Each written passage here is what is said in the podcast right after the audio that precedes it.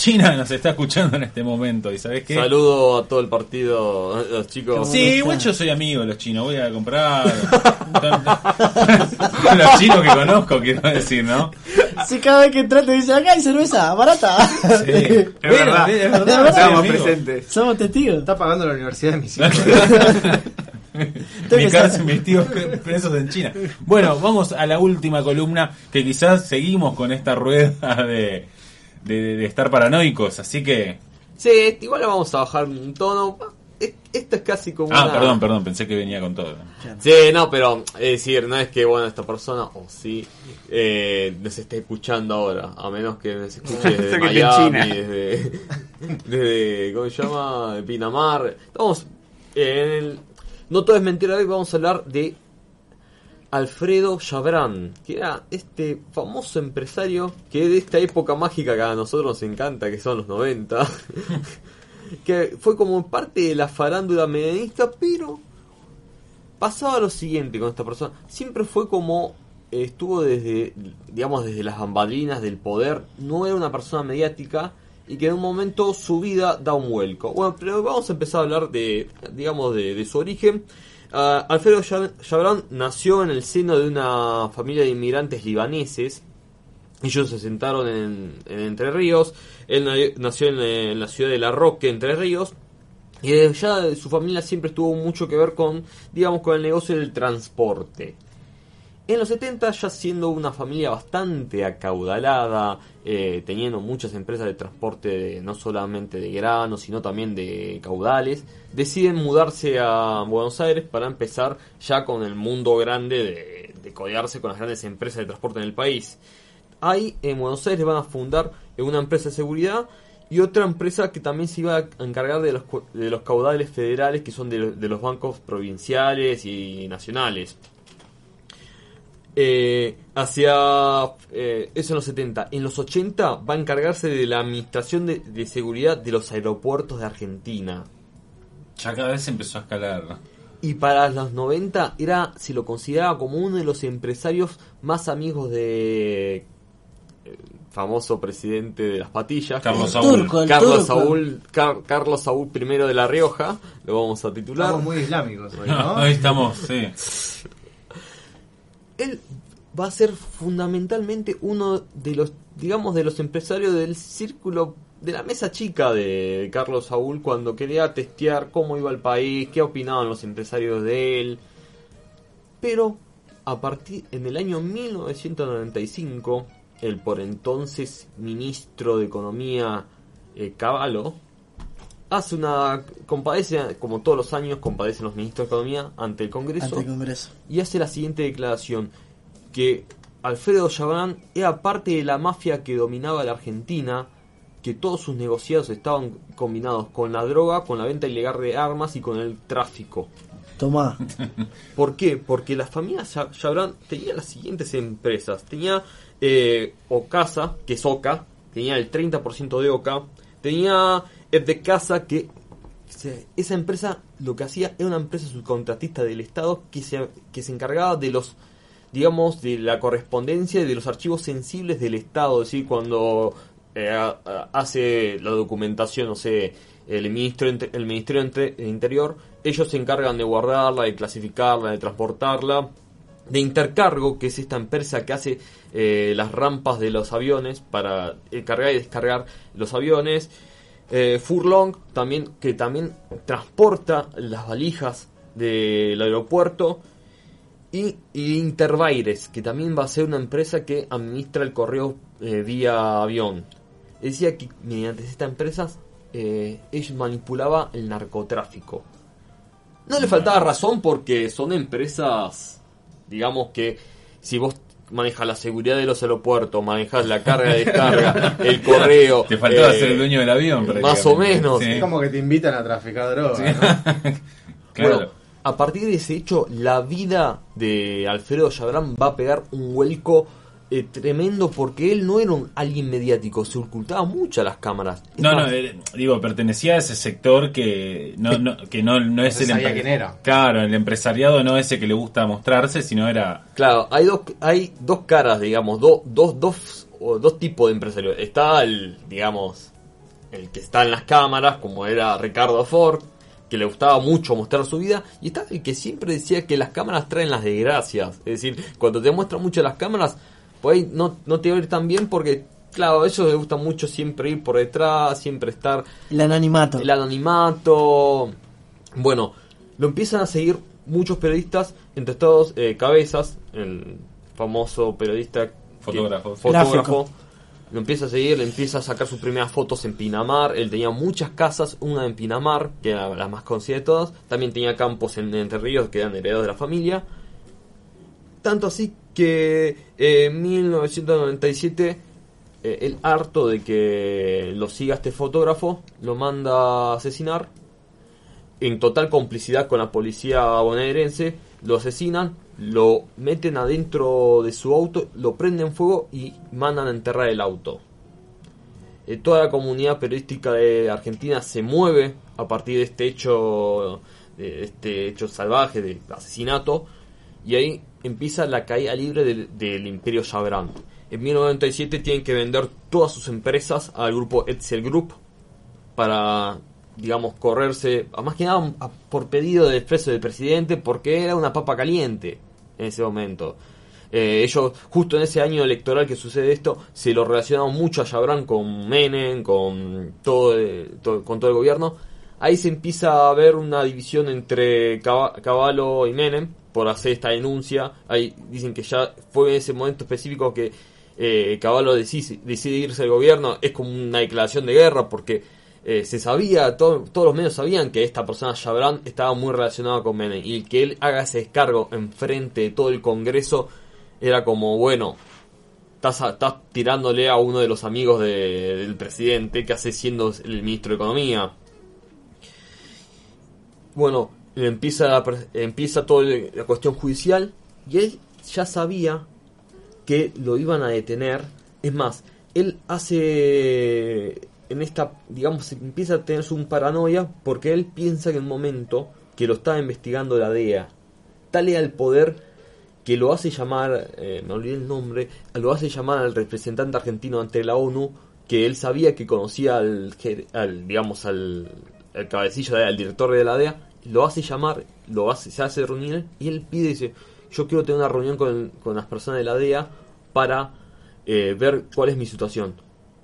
No se dio- Recordemos que la DEA es... eh, eh, un organismo de, estadounidense para, eh, digamos, combatir el narcotráfico, entre comillas, porque siempre que hablamos de una cadena de narcotráfico internacional está involucrada la DEA, claro.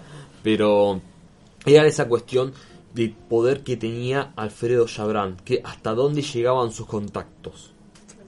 Levantaba el teléfono y te venía el representante argentino de la 1 a verlo a él, Sí, exclusivamente. Pornográficos. Entonces, para 1998, él estaba veraneando en su casa de la costa y todos sus conocidos, sus allegados, él ya sabía que eh, no le quedaban muchos meses hasta que le decreten eh, la orden de captura y él decía que ya estaba jatándose, ya estaba, ya, ya tenía el lugar, eh, su escondite para pasar sus últimos años. Ellos pensaban que estaba exagerando. eh, unos días antes de, eh, objetivamente, que salga la orden de captura, se sabe que hubo como una especie de aviso dentro del poder, del poder judicial hacia, el, hacia Chabran para que se las tome, digamos. Ya le habían avisado, ya está saliendo la orden de captura. Él ya tenía todo organizado para, para, para escapar tardaron bastantes días en, en, digamos, no, lo encontraron haciendo la, la policía, nunca lo pudo dar con él, sino que más adelante vamos a comentar por cómo, por cómo se lo, se lo ubica. Porque Alfredo Chayan tenía infinidad de campos en el sur, en la infinidad de casas de veraneos en las costas, infinidad de propiedades internacionales, pero él elige eh, Entre Ríos, un pueblito cerca de, su ciudad natal de La Roque, para, para eh, refugiarse. Él llega a este pueblo escondido en la casa, en la caja de una camioneta que es como casi infantil, es decir, pero como tenía tal nivel de así de poder en Entre Ríos, nadie revisó esa camioneta porque todos sabían que era Alfredo Chabran- Chabran. Y finalmente el 18, no, el 20 de mayo, unos vecinos de la localidad de aldea San Antonio denuncian que escucharon un tiro de escopeta dentro del pueblo, que no se podía cazar dentro del pueblo. Ah, entra la policía, identifican la arma. Rarísima igual la denuncia. ¿Quién Es va a muy llamar? raro. De, identifican la mansión de quién es. Mismísimo Alfredo Chabrón. Entra a la puerta y él está en el baño con la cara totalmente destrozada y con el arma eh, suicida tirada en el piso. Bueno, se viene la policía, los titulares se encontró a Alfredo Chabrón, se suicidó. Y ahí empiezan las, las rarezas del caso. Porque si vos vas al, al acta de función, primero hay errores, muchos, y uno más curioso es que no, le, no lo llaman Alberto Chabrán, lo llaman Alfredo. No, no, no lo llaman Alfredo Chabrán, lo ponen Alberto Chabrán. Cosa que después se complicó a la hora de encontrar la acta de función porque siempre pensaban que era otra persona. Claro. Y eso hicieron tardar en los test de, de ADN, se complicó mucho judicialmente. Otra eh, curiosidad es que el arma que elige él para hacer para suicidarse es una escopeta de caza, pero si ustedes ven las escopetas de caza so- son de caño muy largo, porque son de para cazar aves y hace que el carne largo hace que el perdigón no se no se no se espana tanto, sino que te den mucho más metros de distancia. Y si vos la medís, es muy difícil, digamos, ponértela acá en la boca y tirar de gatillo. Digamos que no era un arma cómoda para suicidarse. Para- sí. Después, día después de que eh, se, se conoce la noticia de que se suicidó, había gente del pueblo, del pueblo de Nelo, che, no, yo lo vi pasar con un auto, decir, no está, no se mató, fíjense bien que no se mató esta persona. La justicia jamás hizo un esfuerzo para realmente identificar si esta, si, si realmente haya, se realizó una prueba de ADN, pero acá es donde comienza, digamos, el mito. Había muchos periódicos de, de la época, ah, el periódico, ¿por qué digo periódicos es una palabra que no. Diarios de la época, hay un periodista que siempre que busco un, un tema como este de conspiraciones siempre aparece que es el famoso Christian Sanz, que es un periodista bastante cuestionable, pero digamos con el tema de, co- de conspiraciones está muy al día, que hablaba de un método de cómo poder suplantar un cuerpo. Decía que había una organización mafiosa brasileña que vos pagabas una inmensa cantidad de dinero, te buscaban una persona muy parecida a vos, la finiquitaban, te hacían durante varios días distintas transfusiones, eh, extracciones de sangre, vaciaban el cuerpo ese de su sangre original y te metían la sangre tuya a ese cuerpo, entonces cuando te hacían la eh, prueba de ADN daba que eras vos.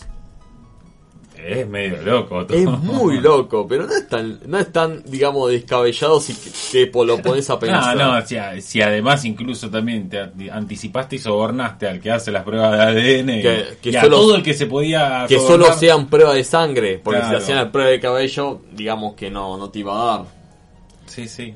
Después, pero eh, continuaban los testimonios de que realmente lo veían al tipo dar vueltas. eh, es más, hay un testimonio del 2002 que inclusive está el boleto de compraventa de una casa en Miami a nombre de que firma Alfredo Chabrán.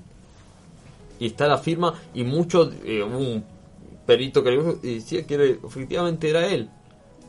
Pero jamás la justicia se, se digamos, Por eso un- digo, si tenés el dinero para sobornar a todo el que se pueda sobornar, Bueno, ¿hasta dónde van las conexiones de Chabrán, Alfredo Chabrán?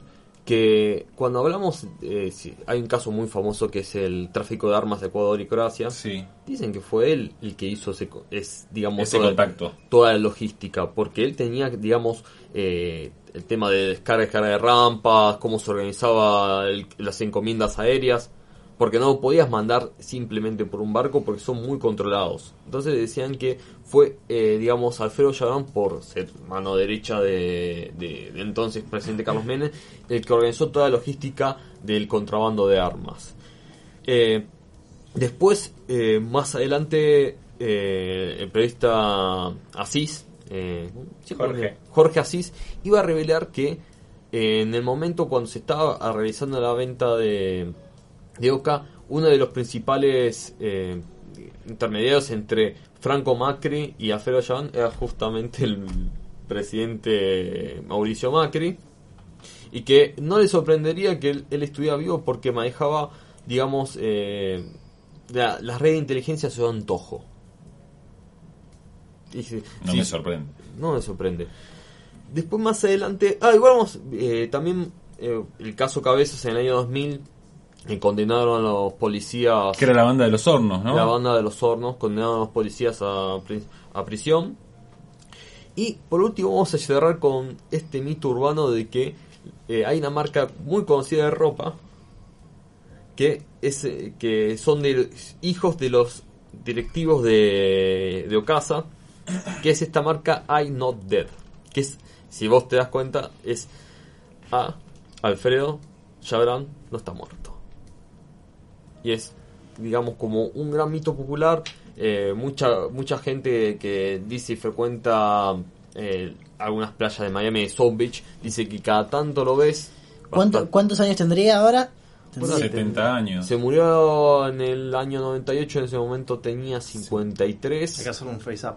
Un face Claro. up. 20 años. 75 años tendría. Podría estar vivo tranquilamente. Podría estar vivo tranquilamente veraneando. 10 años más por lo menos. O tener coronavirus.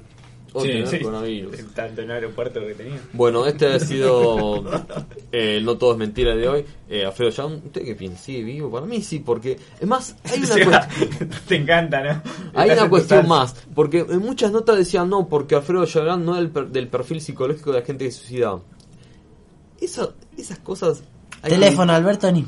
No. Pero por eso, ¿qué sabes de la cabeza de un suicida? Es decir, si te llegas a suicidar, hay algo adentro tuyo que está totalmente roto, porque digamos el primer eh, eh, el primer instinto humano es el de la autoconservación. Si te llegas a un suicidio es como, digamos, ya está, no queda más nada. Entonces, ¿qué sabes? ¿Qué saben las personas de lo que hace un suicida? Pero resulta tan sospechoso él teniendo tanto poder, él teniendo tanto dinero que, ah, que le quede el suicidio nada más y nada, si- hasta lo podrían, no sé, chabón, tomarse el palo por la frontera y Y hacerse pasar por muerto. De hacerse pasar por muerto. Eso. es eso. Ese fue el mejor plan. Esto ha sido todo por hoy.